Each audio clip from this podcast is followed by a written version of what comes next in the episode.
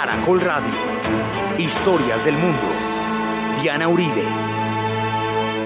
Buenas, les invitamos a los oyentes de Caracol que quieran ponerse en contacto con los programas, llamar al 245-9706, 245-9706 o escribir al email diauribe.com, diauribe.com.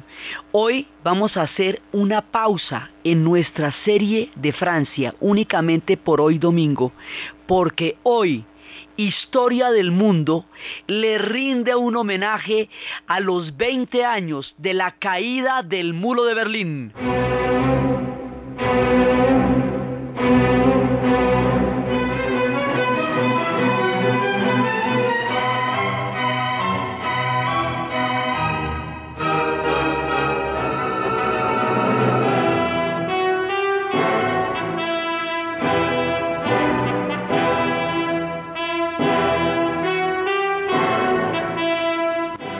Hace 20 años, el 9 de noviembre, el mundo contemplaría atónito, estremecido, conmovido, totalmente emocionado, cómo caía el muro de Berlín, cómo los alemanes del este empezaban a pasar a Alemania del oeste, cómo se abrazaban, cómo el muro se desgarraba, cómo caía la Guerra Fría, cómo el orden histórico que había determinado la segunda mitad del siglo XX llegaba a su fin ante los ojos atónitos de sorpresa de un mundo que no podía creer haber visto, vivido para ver semejante momento de la historia.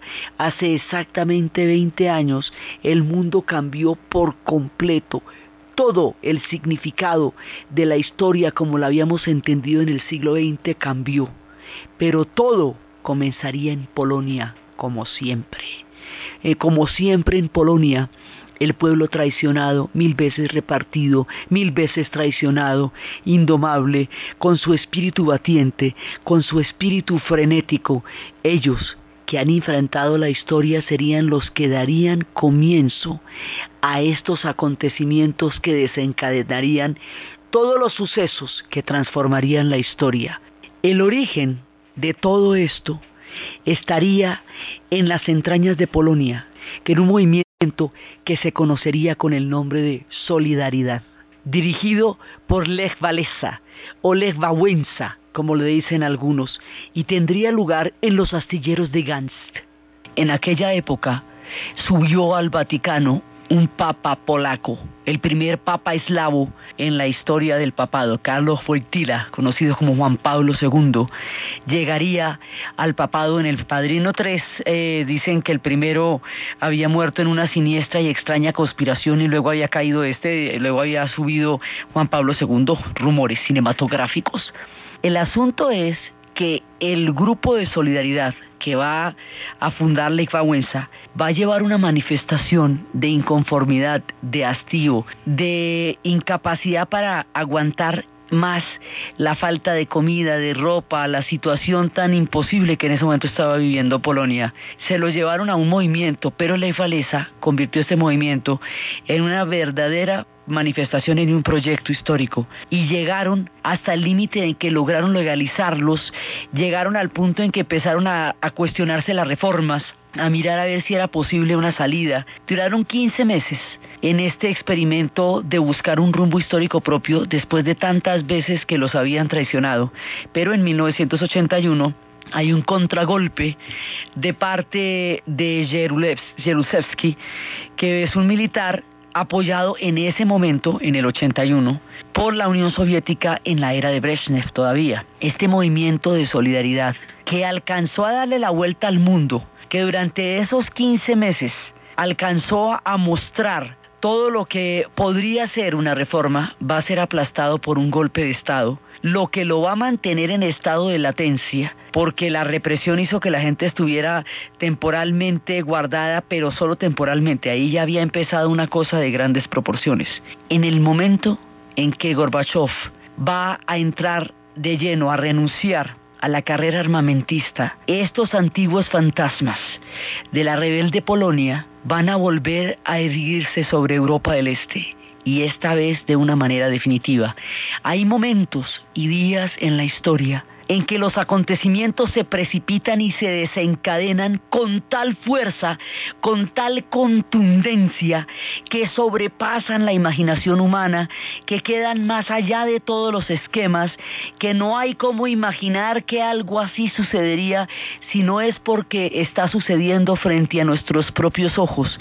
El año de 1989 sería uno de los años más cargados de acontecimientos y transformaciones de la segunda mitad del siglo XX, solo comparable en alguna medida con 1968, donde también se dio un viraje en el pensamiento y en la historia del mundo. En 1989, en un solo año, todo el montaje que habíamos hecho desde la conferencia de Yalta, desde el momento en que, desde el pacto de no agresión entre Hitler y Stalin en el 38, desde el levantamiento de Polonia eh, para poder combatir a los nazis cuando los soviéticos los dejan solos, desde los pactos de Yalta, desde la política del eje de Europa Oriental todo el montaje de lo que había sido el pacto de Varsovia, todo lo que había significado el poderío de la Unión Soviética, todo lo que había sido su sistema de satélites y su zona de influencia,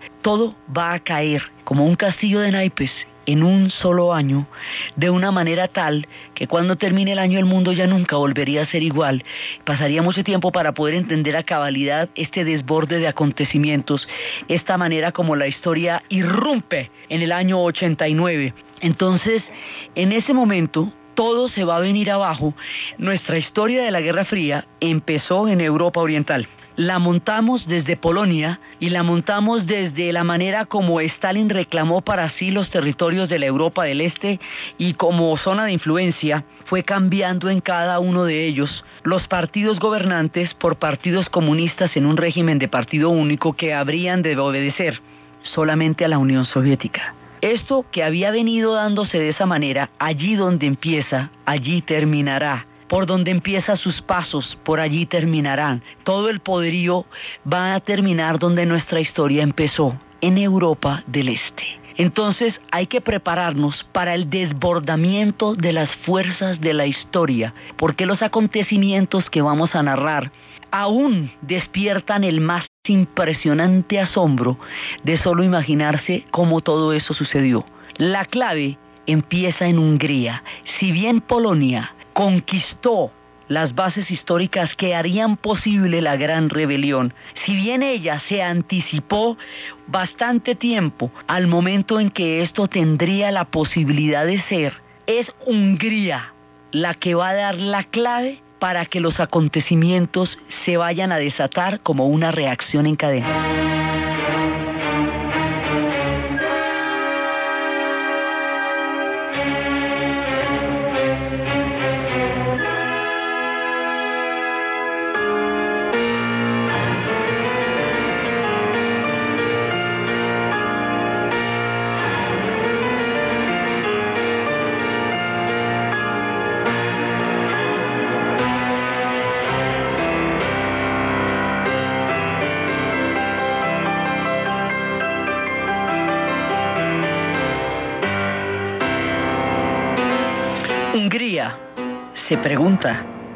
Una vez que Mijail Gorbachev haya decidido y anunciado al mundo que va a terminar con la carrera armamentista, que ya va a empezar la destrucción de los misiles, que se firman los pactos aprobados por las diferentes cumbres de Reykjavik, de Helsinki, de Nueva York, y cuando después del horror de Chernobyl y de todos los acontecimientos que llevaron a la decisión rotunda, definitiva y contundente de acabar con la carrera armamentista de la Unión Soviética, Hungría se pregunta, ¿Y entonces qué será de nosotros? ¿Podremos al fin hacer nuestras reformas? Hungría lo mismo que todos los demás países de la Unión que están ligados a la Unión Soviética, los de Europa del Este, pues la misma crisis económica que va a afectar a la Unión Soviética, la misma incapacidad para manejar la economía, la misma situación de transformación y de evolución tecnológica que supuso el microchip, o sea, el computador, los computadores, la informática como sector punta de la tecnología, que haría que el tiempo de los altos hornos de la de carbón y del acero quedaran en el pasado y todos aquellos que fueron potencia alrededor de este proyecto económico histórico ya no tuvieran cabida en las nuevas épocas.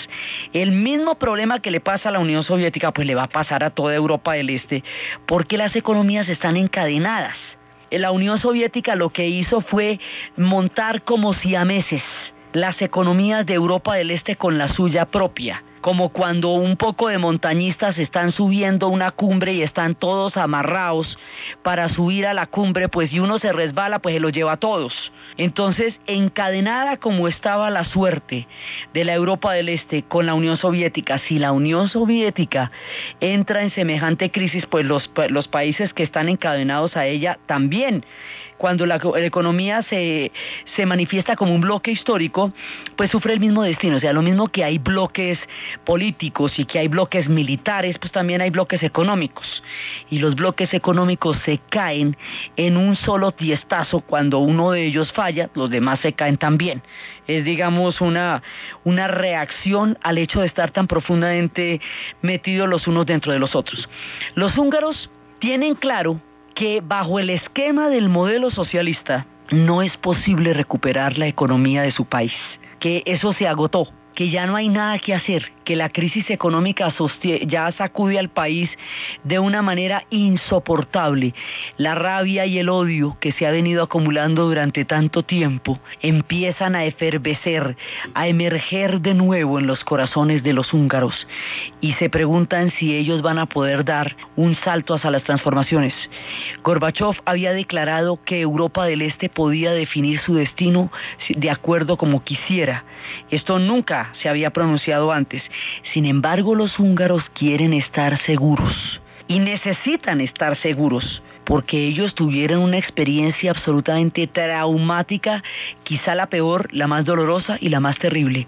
En 1956, los húngaros empezaron una rebelión para apoyar a los polacos. Los polacos con Gomulka, con Gromulka habían empezado la rebelión y los húngaros salieron a las calles a apoyar a los polacos y empezaron un, viraje en la era de Khrushchev, cuando se estaban dando las reformas y parecía que había una apertura política y económica, pues eh, apertura política un poco a partir del proceso de desestanilización que había realizado Khrushchev. Ellos pensaron que había momento. Los húngaros salen a la calle van a pedir libertad de expresión, van a pedir libertad de movilización, van a pedir eh, un, modelo socialista como ellos quieren, inclusive van a llegar al punto de querer salirse del pacto de Varsovia van a buscar una salida diferente en la historia. Los soviéticos en un momento ejercieron una represión, pero el ejército húngaro no los apoyó. Hubo una semana en la que se dio una posibilidad de de transformaciones en la que se dio un cambio en el gobierno y va a llegar al poder un gran reformador, un hombre que encarnó las transformaciones de la época llamado Imre Nagy. Imre va a llegar al poder y va a empezar el ciclo de cambios y de transformaciones que los húngaros están pidiendo. Los húngaros son un pueblo antiguo, son un pueblo que formó con Austria un imperio poderosísimo de toda la Europa central durante siglos. Los húngaros también tuvieron en su momento un intento de revolución muy importante paralela del 17 que no alcanzó a consolidarse. De hecho, no están pintados en ninguna pared. Cuando los húngaros salen a la calle para manifestarse y para pedir todas las reformas. Y cuando estamos en pleno cambio y Imre Nagy está haciendo las, reformas y todo eso, van a llegar 2.500 tanques del ejército soviético en 1956 y van a aplastar a la población civil en las calles de Budapest. Van a matar a toda la gente que se rebeló contra ellos de la manera más inclemente y terrible. Muchísima gente, se habla de más o menos 30 mil personas asesinadas en las calles de Budapest por los tanques en 1956. Se habla de muchachos de 14 y 16 años que fueron detenidos y que después de cumplir los 18 al otro día fueron ejecutados. se habla de todos aquellos que fueron partícipes de esa rebelión que pagaron con muchísimos años de cárcel, aquellos que quedaron vivos para pagar la cárcel. Se habla de un error histórico, de una tragedia que marcó el corazón de los húngaros y que ahora, en este momento, cuando de nuevo la historia tocaba su puerta, tendrían que estar por este mismo motivo completamente seguros de que no fuera una salida en falso. Tendrían que poder prometer, más allá de toda duda, que su pueblo no volvería a conocer la sangre, la derrota, el odio y la injusticia que los había ensombrecido tanto en 1956. Todos los húngaros emigrantes que se encuentran en el mundo vienen del exilio del 56 y esto aún ardía en su memoria cuando se hizo la pregunta de si sería posible o no un cambio para ellos.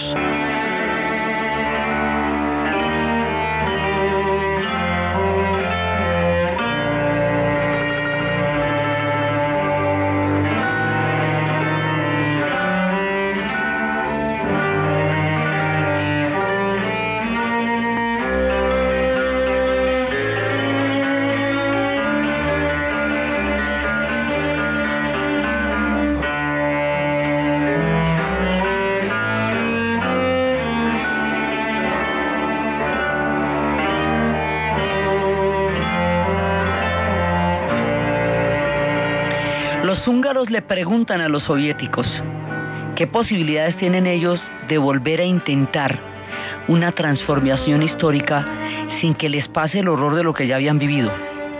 Gorbachev claramente le dice a los húngaros que sí se puede y que la Unión Soviética da vía libre a las transformaciones de la Europa del Este. Con su palabra en la mano, el primer ministro empieza las transformaciones y las transformaciones van a ocurrir a todo nivel van a empezar por elecciones. En las elecciones el Partido Comunista queda total y definitivamente derrotado. Van a empezar por una apertura económica. Van a empezar a, cambiar esa sociedad de arriba abajo, pero van a empezar por una cosa de una importancia, de un simbolismo. Van a empezar por la rehabilitación de todas aquellas personas cuya reputación y cuyo nombre fue manchado por la infamia después de la rebelión del 56.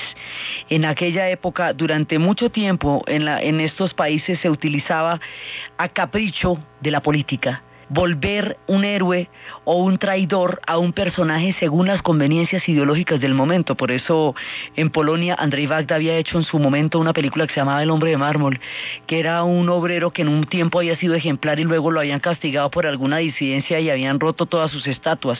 La gente que estuvo en el 56 no solamente fue asesinada, no solamente fue llevada a la cárcel, sino que fue difamada y fueron tratados como traidores por el régimen de Janos Kadar, y que fue el que sucedió después del aplastamiento de Hungría. Y no solamente eso, sino que Imre Nagy se había asilado en una embajada en el momento en que sucedió la entrada de los tanques de la Unión Soviética y mediante engaños, eh, Janos Kadar, el traidor, dos años después lo hizo salir de la embajada y lo ejecutó. Imre Nagy fue ejecutado. Entonces lo que va a hacer Mehmet, el primer ministro húngaro en ese momento, es de una importancia capital. Va a hacer un entierro simbólico a Imre Nagy van a comprar los ataúdes y van a desfilar por las calles de Budapest. Los ataúdes con el nombre de Imre Nagy con el nombre de todos aquellos que habían sido purgados.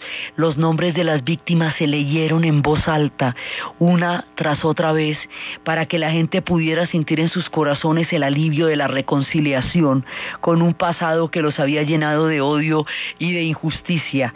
Ese acto de nombrar a sus muertos con honor, de, revalidarlos, de volverles a dar un lugar dentro de la sociedad húngara, fue de un poder sanador absolutamente impresionante. Primero hicieron esta, esta limpia con el pasado, esta profunda sanación con el dolor. La gente se reunió alrededor de este acto porque lo único que había era una placa anónima en un despeñadero donde habían sido enterrados en fosas comunes. Entonces ahora se les daba nombres, se les daba honor, se les daba el reconocimiento a todos los muertos del 56 y particularmente a Imre Nagy. Este acto de sanación tan conmovedor y tan profundo inició la posibilidad de que los húngaros se pudieran reconciliar con su pasado y empezaran a emprender las tareas de su presente. Después de este acto de sanación y de profunda reconciliación, hicieron otra cosa inclusive mucho más, pues impresionante, no más impresionante, pero también de un contenido simbólico altísimo. Un día por la mañana se levantaron con unos alicates gigantescos por orden del mismísimo Mehmet y de todo el nuevo gobierno y empezaron a romper las alambradas que separaban a Hungría de Austria. Esto literalmente la cortina de hierro era una alambrada gigantesca que aislaba las fronteras de la Europa del Este. Este telón de acero que Churchill decía que estaba tan misterioso Stalin y era tan misterioso todo lo que ocurría en la Europa del Este que parecería que un telón de acero se estuviera eh, cubriendo sobre ella, ocultándola de Occidente. Dicen que esa frase fue dicha antes, pero se le conoce a Churchill. Este telón de acero esta cortina de hierro, como se le conoció a los países de Europa del Este que quedaron detrás de este manto durante todos los, años de la Guerra Fría, se empieza físicamente a descorrer en el momento en que cortan las alambradas. Durante nuestro relato de hoy, alambradas y cinceles, alicates y martillos traerán la libertad a pueblos que fueron durante tanto tiempo oprimidos.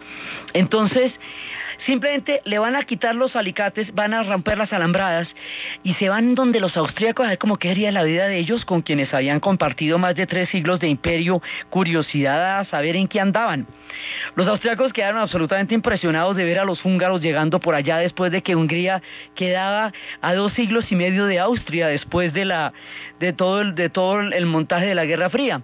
De ahí en adelante, Hungría desata toda la posibilidad de las transformaciones de todos los demás países. Entonces Hungría en ese momento es, el primer país que rompe con el, con, el orden histórico que había eh, encubierto, digamos, que había determinado la historia de Europa Oriental desde el momento de Yalta en adelante, pues durante toda la durante toda la Guerra Fría.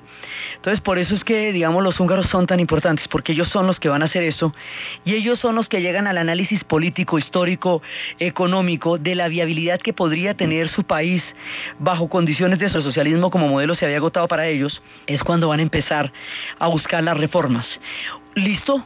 Hungría ya salió. Entonces, cuando Hungría queda libre, cuando Hungría queda en posibilidad de decidir su historia, en ese momento todos los alemanes de Europa, de la Alemania, de la RDA, se van a ir para Hungría de vacaciones. Había más de 750 mil alemanes de vacaciones, este alemanes, en ese momento en Hungría. Entonces, cuando estaban todos allí en Hungría, empiezan a pasarse, Hungría saca, digamos, una, una ley que dice que los alemanes que están en ese momento en Hungría pueden salir hacia Occidente, porque usted no podía sino salir alrededor de los países de la cortina de hierro o de los países del mundo socialista. No podía, digo del mundo socialista, pues porque a Vietnam y a Cuba sí podía ir, pero no podía ir a Occidente. Entonces, acuérdese, tomó era el el misterio de los pasaportes, no se podía avisar pasaporte con países de la cortina de hierro, porque si no usted después no podía entrar al mundo occidental, era una cosa complicadísima. Entonces ahora, precisamente, si Hungría no daba la salida, pues los este alemanes tampoco se hubieran podido quedar encerrados allá. Entonces, Alemania le dan la, salida a Alemania del Este y los alemanes del Este empiezan por la vía de Hungría a llegar a Austria y por la vía de Austria a pasar al otro lado, a la Alemania Occidental, a la RFA, República Federal Alemana pero en millones, o sea, es una, una marcha impresionante de gente que va pasando por allá. Entonces, cuando ven eso, tratan de cerrar la, la frontera por el otro lado, los, todo el mundo se está dando cuenta que los cambios son inevitables los húngaros ya lo han asumido. Los checos lo asumirán después. Pero el único que no se ha enterado del asunto es el, dirigente de la RDA, Honecker, momificado también como su compadre Brezhnev y todos aquellos que habían muerto de, de momismo en, la última, en el último programa. Este tipo no se entera y no se entera. Tanto que Gorbachev tuvo una reunión con él y con todos los líderes de la Europa Oriental para plantearse lo que estaba pasando y este tipo no se dio por enterado. Ni él ni Ceausescu, el gobernante rumano, se enteran ni se quieren enterar de los cambios, ni los quieren permitir, ni quieren aceptar que la Unión Soviética se vaya de su lado, nada de eso. Entonces Honecker va a estar completamente marginado de todas las transformaciones porque sencillamente no las quiere ver y punto.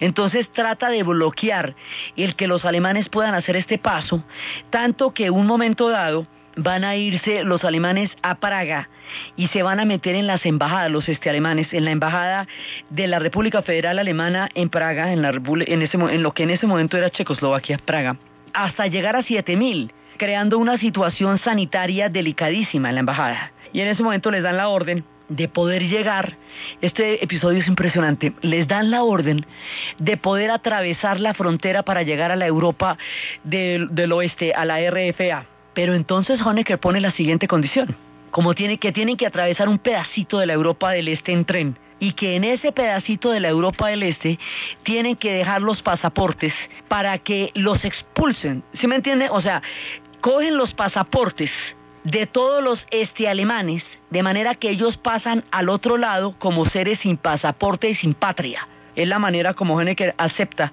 que ellos puedan pasar a la República Federal Alemana. En un pedacito que da la vuelta al tren que alcanza a atravesar el territorio de la RDA, de la República Democrática Alemana o Alemania del Este. Entonces ahí sucede que cuando están en ese momento, en ese pedacito, los BOPOS, la policía de frontera, la policía política y la policía más dura de la Guerra Fría, entra al tren a recoger los pasaportes de los este alemanes según tenían órdenes.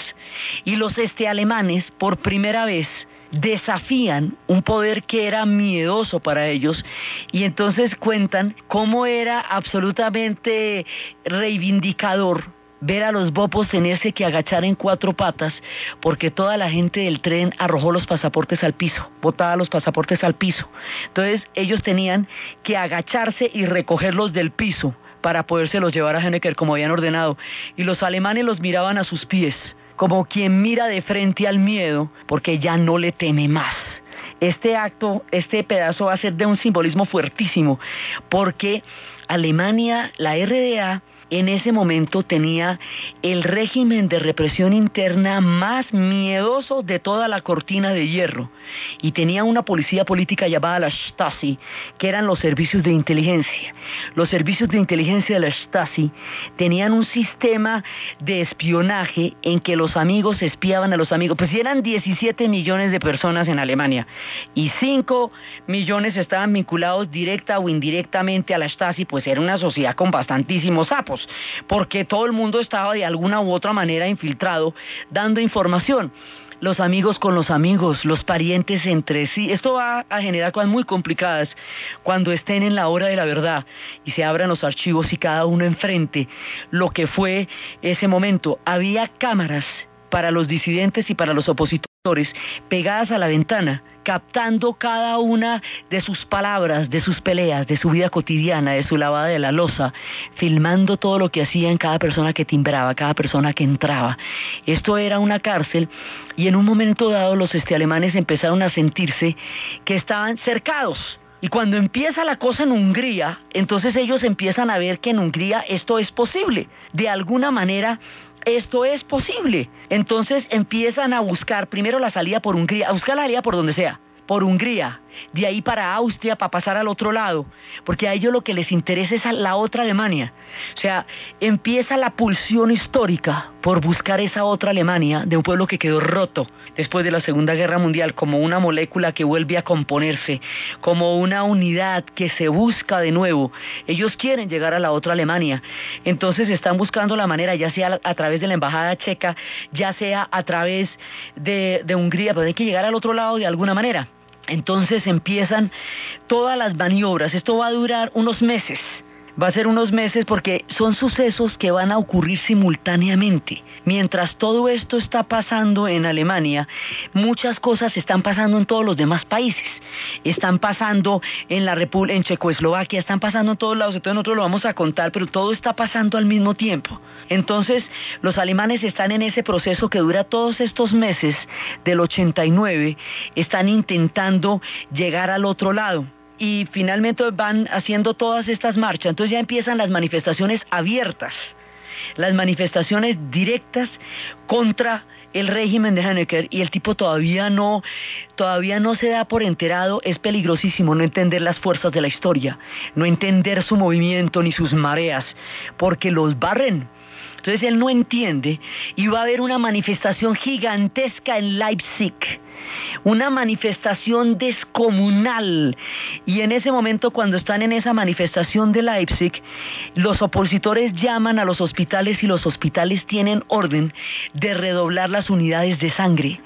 Llaman a los reservistas, se enteran que los reservistas están siendo convocados, que hay un acuartelamiento de primer grado para los reservistas. O sea, se está preparando una masacre de un tamaño. Es un tiempo de altísima tensión. Las cosas no se sabe qué rumbo van a tomar. Nadie sabe cómo van a reaccionar los actores históricos ante un desbordamiento del tamaño de lo que está pasando. Todo el mundo está en no se sabe qué va a pasar en ese momento.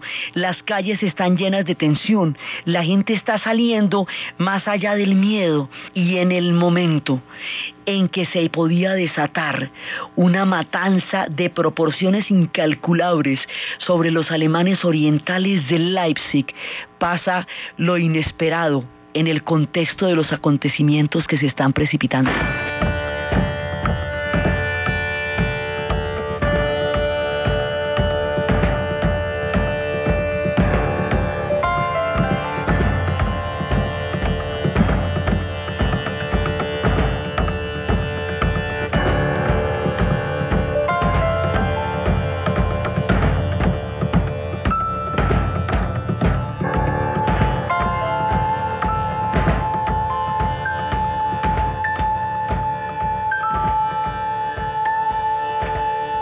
En el momento de mayor suspenso, cuando se podría desencadenar una masacre del tamaño de lo que podría suceder en ese momento en Leipzig. Los alemanes también habían tenido lo suyo en 1953, también los habían aplastado, ellos ya sabían, ellos ya habían vivido esto. O sea que eso ya lo conocían. En ese momento, cuando las cosas están en su punto más álgido, el embajador de la Unión Soviética en la RDA, recibe la orden directa de Gorbachev de retirar los tanques y los aviones. La Unión Soviética no va a intervenir en las manifestaciones de los este alemanes para buscar las reformas. Al no intervenir la Unión Soviética, la masacre sería por cuenta única y exclusiva del ejército alemán contra los propios alemanes, dirigida por Hennecker en lo personal. Esto ya queda muy cuesta arriba, o sea, ya tampoco. Usted, usted puede con la Unión Soviética y el Pacto de Varsovia aplastar un movimiento como lo hicieron en Polonia en, en, las, en los 50, en el 52, en, el, en, en Berlín en el 53, en Hungría en el 56 y lo, como lo harían con los checos después en el 68. Pero usted no puede solito sin el apoyo de la Unión Soviética no es posible nada porque por cuenta y riesgo propios esto ya no es posible. Entonces la orden directa, es decir, aquí la Unión Soviética dicta la política. Y Gorbachev le da el embajador. Imagine lo que era el embajador de la Unión Soviética en la RDA en ese momento. Pues era como el presidente, o sea, un poquito más. Porque ellos eran parte del bloque de la Unión Soviética. Si el tipo dice no va, no va, punto. Y como no va, las manifestaciones siguen su curso. Ellos alcanzaron a esperar la masacre y de pronto, ¿cómo les parece que no los mataron? Si cuando los acontecimientos parecían llegar a un punto aterrador, no los mataron. Entonces las manifestaciones seguían y seguían. Era una época increíblemente tensa porque al mismo tiempo estaba sucediendo lo de la plaza de Tiananmen. Al mismo tiempo, cuando la China intentó eh, surgió un movimiento de reforma y de democratización de la China. En ese momento les mandaron los tanques a los estudiantes en Beijing y la imagen del estudiante frente al tanque que habría de pasarlo por encima estremeció al mundo y todos los chicos de Tiananmen fueron brutalmente reprimidos. Eso también podía pasar. ¿Cómo estaría de tenso el ambiente que en todas las entrevistas retrospectivas que hay en los documentos de la época, el mismo George Bush papá estamos hablando del padre, decía que la cautela con que los Estados Unidos tendría que proceder ante una situación como la que estaba pasando era inmensa, que ellos tenían que ayudar a Gorbachev en lo que necesitaran, porque acuerde que eso es entre dos, no es entre los, la Unión Soviética y los Estados Unidos. Entonces, a todas estas, los Estados Unidos, ¿qué pensaba de todos estos acontecimientos? Entonces, en un momento dado, los Estados Unidos dice, quietos en primera. No se puede tener ningún tipo de actitud ni triunfalista. Bush papá decía, no podemos tener actitudes triunfalistas, no podemos tener actitudes provocadoras, porque hay, sectores sumamente conservadores que podrían verse provocados. Digamos, la caída de un imperio requiere dignidad. Y usted no puede ir a burlarse de ellos, ni puede provocarlos, pues uno sabe hasta qué punto eso pueda revertir el carácter de los acontecimientos. Entonces, quietos en primera, además porque decían, la Guerra Fría está a punto de caerse. Pero no sabemos si esto es necesariamente para las buenas. O sea, ¿quién nos dice que esto es para las buenas? ¿Qué tal que esto sea con la sangre del mundo, como ya ha pasado antes en esos mismos países? Entonces, la actitud de los Estados Unidos era como la de un gato cuando está en un jardín mirando hacia un objetivo. Quieto, quieto, quieto, quieto, porque cualquier movimiento puede revertir o variar dramáticamente el orden de los acontecimientos. Entonces, las cosas se van desenvolviendo y se van desenvolviendo y los acontecimientos se hacen cada vez más impresionantes, hay un momento en que Gorbachev fue a Alemania antes de la manifestación de Leipzig y los alemanes le empezaron a gritar en alemán, ayúdanos Gorbi, ayúdanos Gorbi. Y al tipo le preguntan, ¿usted habla alemán? Dice un poco, ¿y entiende lo que le están diciendo? Dice, sí, yo entiendo lo que me están diciendo. Y entonces le dijeron, bueno, es que esto ya es el fin. Y efectivamente era el fin. Entonces, a partir de ese momento, ya la cosa es imparable. Y después entonces los alemanes entienden que cojones que no se va a poder hacer pues ningún tipo de reforma porque el hombre tiene el mismo formor en las orejas que tenía en su momento en la era en la en la era de los soviets, el tipo tiene el mismo formor en las orejas. Entonces, no sé, de la era de Brezhnev, entonces simplemente lo quitan de ahí y va a subir Egon Krenz, que va a liderar los procesos de cambio. En ese momento, cuando sube Egon hay una, una declaración. La declaración dice lo siguiente. Iba a entrar en vigor durante las siguientes 24 horas, o sea, después de 24 horas iba a entrar en vigor. Pero en ese momento, cuando le, le preguntan en una rueda de prensa, hay una confusión. Eh, la orden es que los alemanes de la Europa o de los este alemanes que quieran pasar al occidente, que por favor que pasen que pueden pasar, o sea que hay permiso. Después de que el muro de Berlín se construyó en un solo día, después de que en 1961 las alambradas atravesaron Alemania por la mitad, después de que la gente se estampillaba contra las alambradas porque al otro lado estaba su familia, después de que se mostraban los bebés antes de que subieran el muro, después de que se iban en poleas, mandaban a los niños de 8 años en poleas a ver si llegaban al otro lado, atravesaban los canales a superficie, abrían túneles inmensos a ver si podían pasar al otro lado, se metían en materiales de construcción, en bolas de esas que hacen eh, que hacen para, para tumbar edificios, a ver si en una de esas bolas llegaban al otro lado. Después de tantos años de tratar de atravesar ese muro, después de tantos muertos, después de tanto dolor, de pronto van y dicen que es que dicho ya se puede atravesar, irse para el otro lado.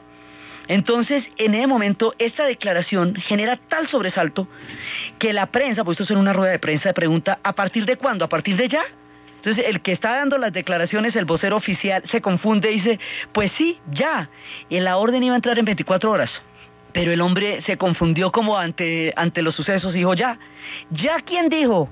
Ya fue que a los cinco minutos todo Berlín se enteró y todo Berlín se fue para la calle. Decían los sobrevivientes, la gente que vivió en ese momento esa situación, que sentían como si una fuerza profunda, visceral, salida del fondo de las entrañas los llamara hacia, hacia la plaza de Brandenburgo, hacia la puerta de Brandenburgo. No era claro que no los fueran a matar todavía no era claro que no los fueran a matar. Dicen que el miedo era todavía demasiado grande, pero que la excitación, la locura, el frenesí de lo que estaba pasando en ese momento era superior al miedo, era más bravo todavía que este sentimiento de incertidumbre profunda que tenía un pueblo que había vivido tanto dolor y tantas situaciones terribles, van a pasar al otro lado y de pronto unos se pasan y dicen que los abrazaron, que al, principio y que cuando los abrazaron estaban al otro lado. Entonces, en ese momento llega la gente en una multitud absolutamente impresionante, impresionante, impresionante, va a llegar a la puerta de Brandenburgo al checkpoint donde empieza el otro Berlín. Y cuando llegan todos, como la orden no había entrado en vigencia todavía y el tipo metió la pata y dijo que era ya, y era para dentro de 24 horas, la policía del checkpoint, los bopos, estos miedosísimos que les cuento, no tenían órdenes de nada. ¿Cómo te parece ahí parados? Y viene Berlín a las puertas de Brandenburgo, Berlín entero, los no saben qué hacer. Entonces cuentan los soldados que empezaron a llamar desesperadamente a los superiores que qué hacemos, que aquí está todo Berlín, que quiere pasar para otro. Nadie les pasaba el teléfono, no sabe, no responde, nadie tiene ni idea, nadie se imaginaba nada. Mire, nadie sabía qué hacer con lo que estaba pasando. Todos los bopos quedaron a su merced, armados hasta los dientes parados en el checkpoint que los separaba del, del Berlín occidental, sin instrucciones, en un régimen histórico donde las instrucciones lo eran absolutamente todo y donde las órdenes eran inamovibles. Entonces tuvieron que decidir y dejémonos pasar, a ver, o qué, pues que nos vamos a poner aquí a oponernos a que pasen, que pasen. Y pasaron. Entonces empiezan a pasar y ahí es cuando dicen que de pronto sintieron que los abrazaban, que los estaban abrazando, que los estaban abrazando profundamente. Los abrazaron los alemanes de la Europa del Oeste, los oeste alemanes que al ver esto se fueron a abrazar al pueblo que habían tenido distante durante tantos años.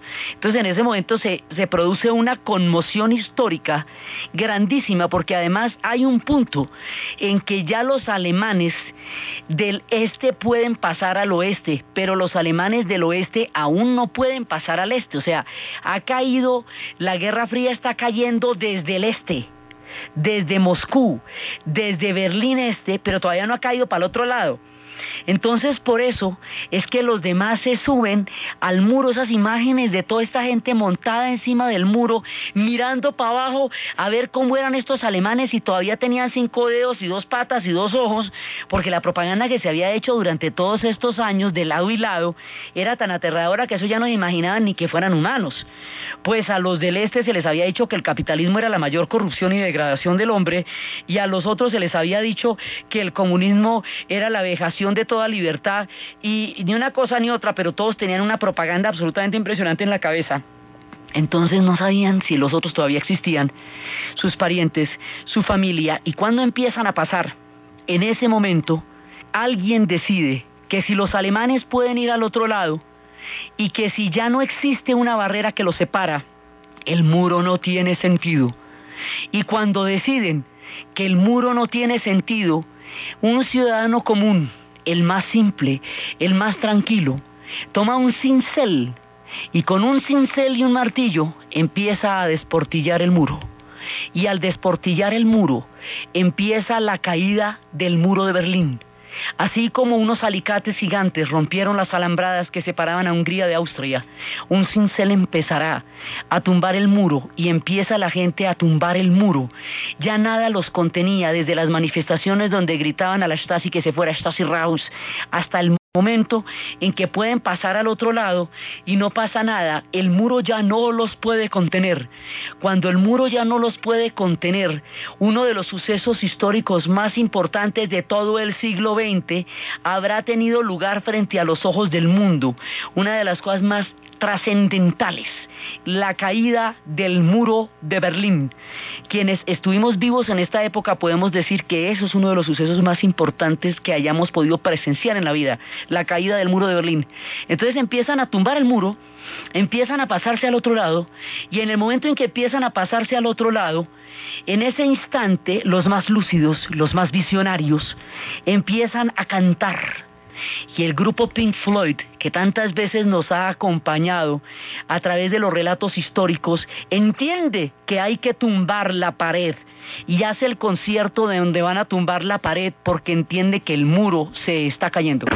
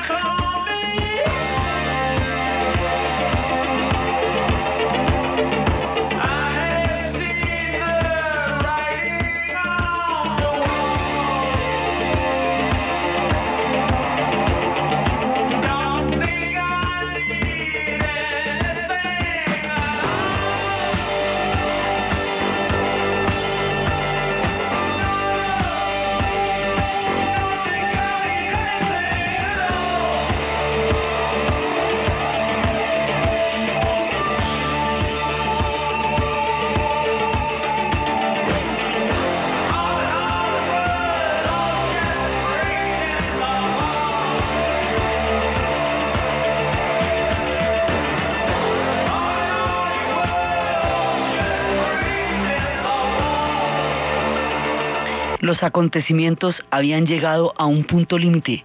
La gente se abrazaba en la Navidad, de ese año y en el año nuevo de 1989, una multitud entera en la plaza de Brandenburgo brindaba con champaña y se abrazaban, tratando de mirar qué había sido de sus parientes que les habían quitado por medio de la construcción de un muro desde 1961. Había terminado en rigor la Guerra Fría, la cortina de hierro se había rasgado, los acontecimientos aún tendrían muchísimos más giros, muchos más. Se reunificaría en cuestión de minutos. Para el año 90 ya estaría reunificada. Eso va a traer otro montonón de líos también, pero la reunificación va a ser importantísima para poder sacar adelante todo el proyecto de la Unión Europea, para reconfigurar el mapa de Europa, para transformar todos los acontecimientos, para terminar la Segunda Guerra Mundial ya cuando Alemania se reunifique, por un lado. Por el otro lado, lo suyo harán los checos, que también conocieron muchas historias, pero eh, ellos lo harán de una manera cívica, de una manera preciosa, tan linda que se llamará la Revolución de Terciopelo.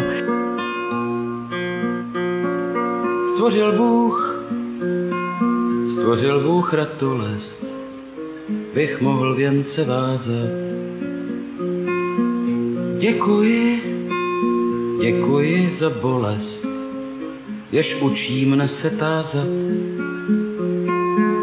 Děkuji, děkuji za nezdar, jenž naučí mne píly. Bych mohl přinést dar, byť nezbývalo síly. Otros no tendrán tanta suerte, ni tendrán tantas posibilidades. Los rumanos conocerán episodios terribles bajo la sangre de Ceausescu y la manera como reprimió a la gente en Timisoara.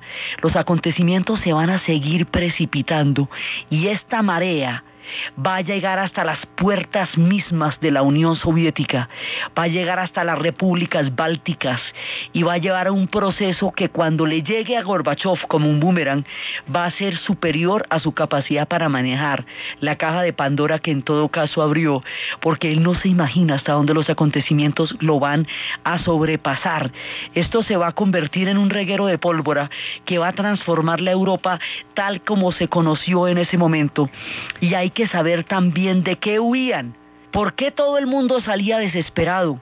Huían de los totalitarismos que Orwell había descrito en 1984. Este mundo que sería narrado magistralmente después en una película llamada La vida de los otros, allí donde se veía cómo estos sistemas de espionaje atravesaban la intimidad, los pensamientos, los sentimientos, todo de la gente que vivió en esa época.